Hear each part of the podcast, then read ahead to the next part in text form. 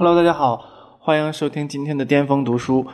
啊，我是大家的老朋友布鲁老师。那么今天为大家带来的书是《建筑师的二十岁》。那么这本书呢是安藤忠雄，呃，在东京呃大学工学部呃任职的时候，邀请了呃数位建筑师来进行给学生们进行讲座。那讲座的内容呢，都是他们啊二十岁大师大师的二十岁时候都在做些什么。那么我们简单的来看一下这个他这本书的简介。那么这里面他邀请的建筑师有伦佐·皮亚诺、让·努维尔、啊里卡多、呃雷格瑞塔、弗兰克·盖里、啊贝聿铭，还有多米尼克·佩罗等。这些人呢，都是我们学建筑的同学，或者是非建筑的同学，呃，非建筑师或者非建筑专业的同学都耳熟能详的一些建筑师。他们都有非常出色的建筑作品。啊啊，在一九九八年的时候，那个他呃时任东京大学教授的呃日本著名建筑师这个安藤忠雄邀请了当今世界上啊六位炙手可热的建筑大师到东京大学跟学生们进行面对面的交流，这是一个非常难得的机会哈。我们平时呃如果看某些教授邀请的话，顶多也就邀请一个两个哈，像这样同时邀请，当时。啊，想想九八年的时候，这些大师全都正值啊鼎盛时期哈。那这本书里面呢，提供了很多的这个呃呃内容，比如说里头有很多的画呀，还有他们的书的很多的细节啊。这里面也分享了大师们他们的故事。所以呢，就是啊，我们可以从这本书能了解到很多建筑师在他们呃二十岁的时候是什么样子的。那么我们可以看一下这个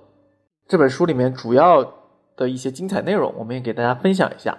那么每个建筑师呢，就是他们，我们从里面摘抄了几句他们的名言，然后我们给大家分享一下。啊，首先呢是伦佐·皮亚诺，那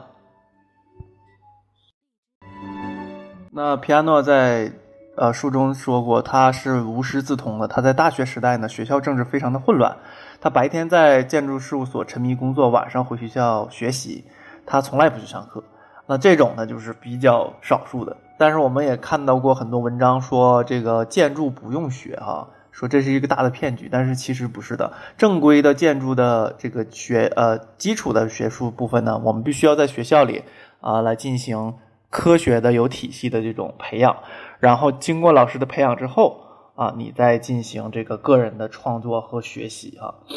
然后这里面还呃，皮亚诺还给学生们几个建议。他说，第一个就是要有自主性，学会质疑和批判。那这种精神呢，是所有建筑师都应该拥有的，就是我们需要带着任何呃，带着这个批判的这种眼光和角度去去看待任何的建筑事物，没有说。对某些建筑师是个人崇拜，就是因为喜欢他，所以所以觉得他的所有东西都是对的。那这种是不不对的哈。他说要具有这种两种品质：一是要有足够的自信啊，就是说我要证明我自己的作品应该是最好的；第二个是要有强烈的好奇心。这两个都是啊，成为一个著名的建筑师他必须拥有的品质。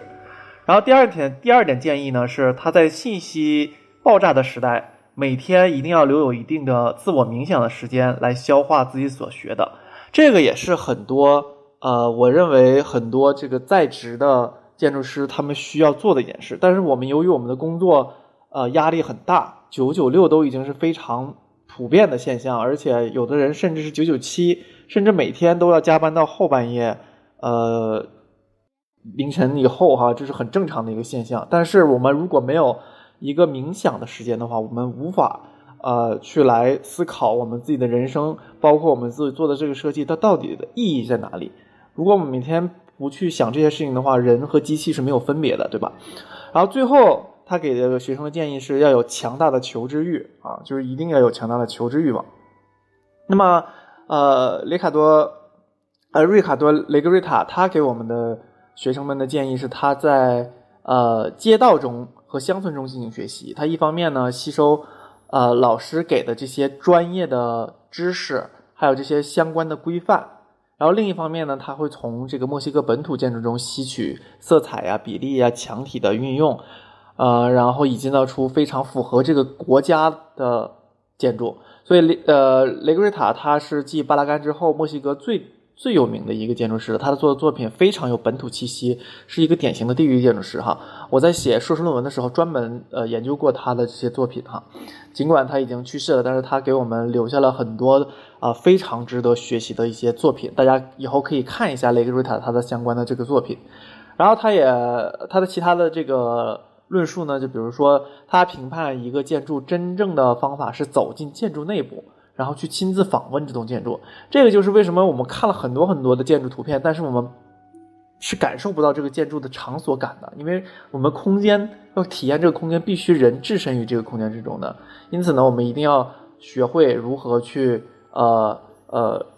走进这个建筑，而不是是单纯的从这个我们的图片上来看这个建筑啊。当时我们在写书的时候，让这个这个魏延武给我们呃写书评的时候。魏延武也是写了一句话，就是要用脚去丈量城市，而不是从计算机上去丈量。哈，他啊，雷格瑞塔在后面又写了，这就是为什么旅行的好处，呃，就是是我们学习建筑的一个最好的一个方法。那旅行可以拓展我拓展我们的视野，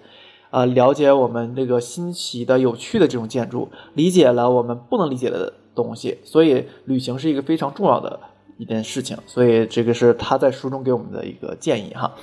那么除此之外呢？这个啊，多米多米尼克佩罗他在书中给建筑师的一些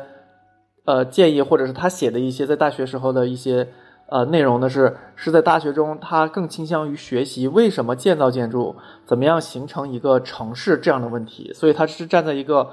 呃城市的角度，作为一个规划师的一个视野去来。起来看待建筑的，他做了很多的研究，而且他的一个他的毕业论文就是在一个理论老师和一个工程师两个人的指导下完成的，所以对他的这个设计和对他城市观是有非常大的这个帮助的。啊，他研究城市的演变，例如市政厅的建筑构造和修道院的分布等等，让他啊在做设计中有非常大的这个这个深入的这个收益哈。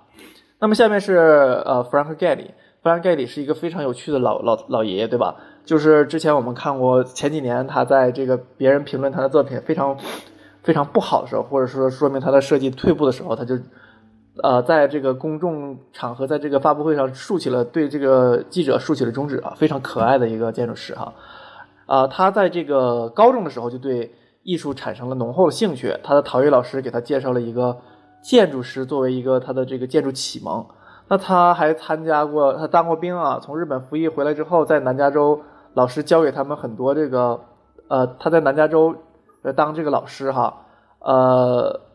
啊，不是当老师啊，是他的这个从日本服役回来的这个老师给他们讲了很多关于日本的文化和日本的建筑哈，这个很大程度上影响了他。也就是说，啊，日日本的建筑文化对弗兰盖的也有了很多的这个初步的启蒙的这个影响。那么。呃，回到这个洛杉矶之后呢，他看到了这个非常混乱的这个城市和规划，他对建筑开始了一些深入的这个思考，啊，让他对这个自由的渴望产生了一种萌芽的这个状态，然后他希望用一种自由的方式来表达他的建筑。我们也可以看到后后面的作品全部都是这个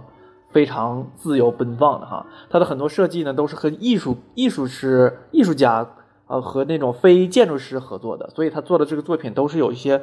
独特性的这种视角。那么，我们再给大家介绍一个，就是贝聿铭的这个呃一些名人名言啊，在这个书里面呢，他是反对全球统一化的这种建筑形式。然后他说，他刚到美国的时候，对建筑是一无所知的。然后他去过这个麻省理呃，去过这个宾大。呃，读过书，然后又转到麻省理工，这些我们都学建筑史的时候都了解过哈。然后他对这个嗯巴黎美术学院式的这种学院派的这种教育感到非常的失望。然后他后来就去了这个哈佛大学，呃，后来又实习跟格雷普斯进行了学习哈，所以格雷普斯对他的这个设计产生了很大的这个影响。然后他也是非常推荐大家去旅行，推荐同学们去旅行。然后旅行能把学到的东西变成自己的东西，就是我们书本上学的东西可以啊学到学到这个变成吸收成自己的东西。然后他在书中也写到了一个趣闻，就是他去前往美国的过程中，他经过了日本，然后他对新世新的这种世界认识开始一个新的认知，然后他们还让这个船停靠在这个日本，然后非法下船参观了很多的地方哈。这个就是所所以说我们说学建筑的人就是一个不是一个好的旅行者，他就不是一个非常合格的建筑师，因为学建筑的人需要多听。多看，然后多体验哈，啊，我们之前也听说过，我们学建筑的是一个吃喝玩乐的专业。那这里面吃喝玩乐不是那种贬义性的啊，就是建筑师呢都非常对生活的品质有非常大的这个追求啊，因此他对吃啊，尤其是工作以后，很多建筑师最大的一个爱好就是吃啊。这个您大家如果去了设计院呢、事务所呀工作以后，你就会发现啊，这这样是对吃的品质是要求非常高的。吃喝玩乐哈，喝呢其实说白了就是我们广义上它是一种交社交一种一种交流哈，啊玩呢就是我们非常保持一颗童真的这种心，然后乐呢就是一般都是我们会去旅行去去找到这个生活中的意意义和兴趣哈，这是建筑师必须培养的。那么这个这本书是非常值得大家啊去阅读的，所以我们推荐给大家这个建筑师的二十岁哈。那么我们今天的分享就到这里。